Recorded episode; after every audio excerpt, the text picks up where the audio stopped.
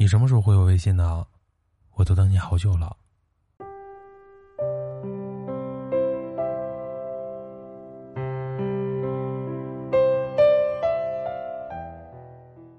木子一脸沮丧的跟我说：“他发消息给喜欢的人，可是那个男生老是不回他的微信，让他等了很久，他快愁死了。”木子已经拉下脸面，好几次主动找男生，可男生还是无动于衷。我安慰木子：“等不到的消息就别等了，要是他能回早就回了。要是你在他心里重要，他怎么舍得让你等？你都这么主动了，可是他呢？你因为爱主动，他因为不爱敷衍。”然后，木子做了一件疯狂的事，用一个小号加对方。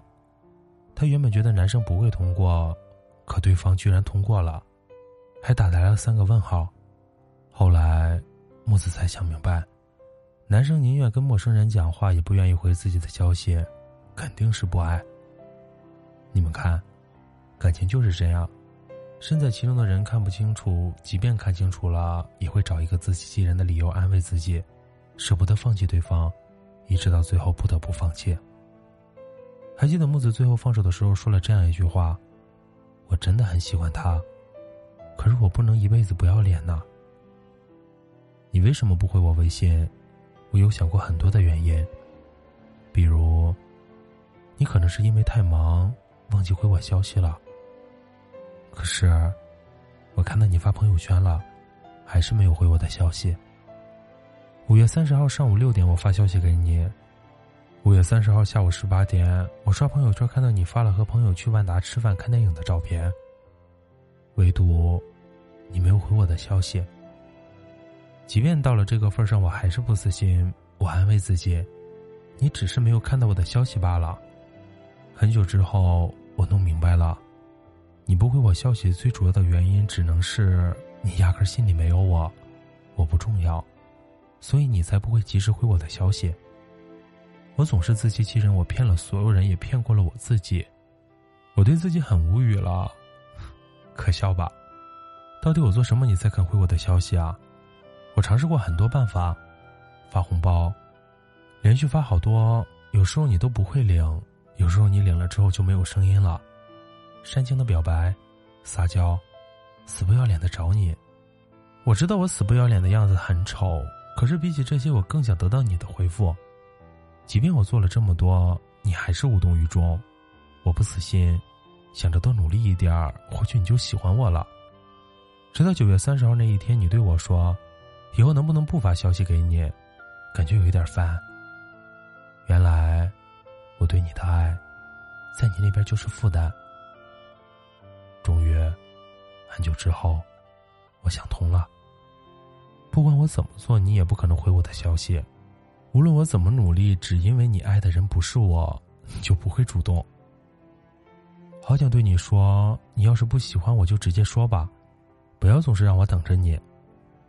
等一个人的感受很煎熬，如果说是那种看不到的希望，还会慢慢心思，可每次在我要放弃的时候，你又回头。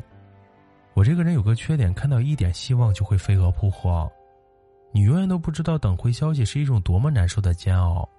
一方面我期待，一方面我痛苦。不等了。不等你回我消息了，不等你这个人了，也不等爱情了，一个人走，也没什么大不了。今天的故事是来自病房的，一个人走，也没什么大不了。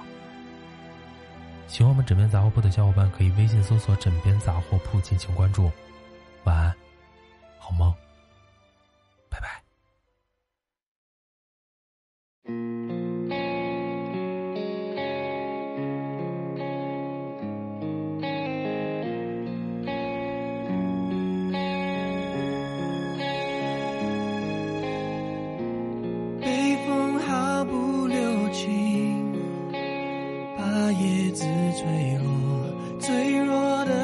他选择了逃脱。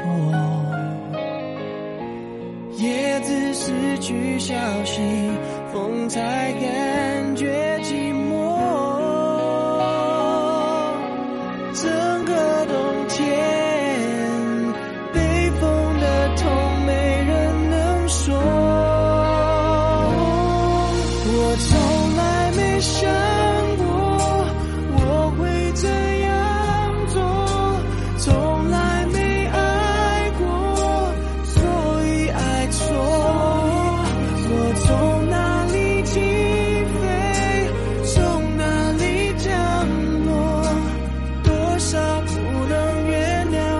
做决。